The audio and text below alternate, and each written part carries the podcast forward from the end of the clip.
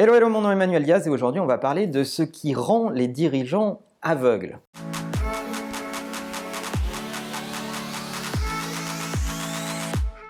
On a tous comme ça plein d'histoires de dirigeants qui ont commis des erreurs vraiment gigantesques et qui ont pris des positions qui nous paraissent aujourd'hui euh, totalement ubuesques. Et en préparant cet épisode, j'en ai repéré quelques-uns. Euh, chez IBM, par exemple, le président d'IBM en 1943 qui dit il n'y aura pas de marché de plus de 5 ordinateurs dans le monde. En 77, le président de Digital Equipment qui dit il n'y a aucune raison de vouloir un ordinateur personnel chez soi. Et, et surtout, ma euh, celle de Steve Ballmer, à, l'époque CEO de Microsoft, qui, à la sortie de l'iPhone, dit que ce produit est trop cher, ne marchera jamais, et en plus, comme il n'a pas un clavier physique, eh ben, euh, ça, ne fera pas de lui euh, un bon mobile. Steve, let me ask you about uh, the iPhone and the Zune, if, if I may.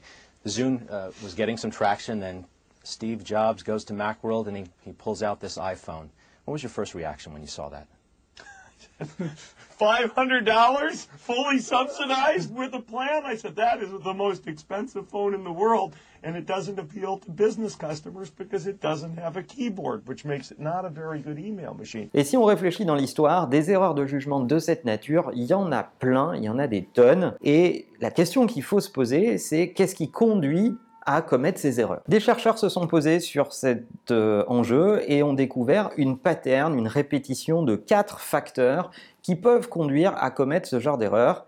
Les voici. Premier facteur, trop de confiance en soi. On considère que on sait et que le reste du monde ne sait pas. Donc lorsqu'on est euh, réputé sachant, on a tendance à minorer le degré d'adversité, le degré de créativité, le degré d'innovation qui nous entoure, et donc euh, à sous-estimer finalement ce qui se passe sur euh, son marché, ce qui se passe chez vos concurrents, ce qui se passe d'un point de vue global autour de vous. Deuxième facteur qui revient dans les études, la menace ne vous concerne pas. C'est le facteur too big to fail. Beaucoup de dirigeants considèrent qu'ils sont sur une énorme industrie, qu'ils sont protégés par euh, des brevets, par de la propriété intellectuelle, etc. Et donc il ne peut rien leur arriver. Souvent, ces industries sont disruptées très très vite repenser à l'industrie musicale qui n'a pas vu arriver l'ère du streaming, repenser à l'industrie du cinéma qui euh, a complètement sous-estimé la VOD et ce qui est en train de se passer aujourd'hui avec les Netflix et, autres, etc. Euh, etc.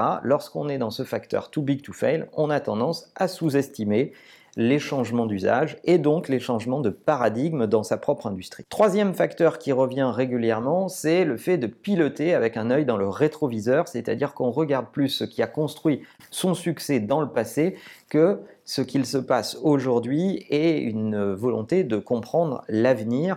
Donc lorsque vous tombez face à des dirigeants qui disent on a toujours fait comme ça, il n'y a pas de raison qu'on change, d'ailleurs lorsqu'on fait plus comme ça, ça marche plus, etc., etc., un pilotage très rétroactif inquiétez-vous. Et enfin, quatrième et dernier facteur qui est cité dans toutes ces études, c'est le fait d'être entouré de yes men. Alors, euh, qu'est-ce qu'on appelle des yes men? C'est les dirigeants qui, au final, mettent autour d'eux des managers qui ne les challenge plus, qui passent leur temps à dire oui, à dire oui, vous avez raison, oui, c'est la meilleure décision, et à ne plus challenger, à ne plus aimer le challenge. Lorsqu'on est leader, il faut accepter de s'entourer de gens avec lesquels euh, vous n'êtes pas toujours d'accord.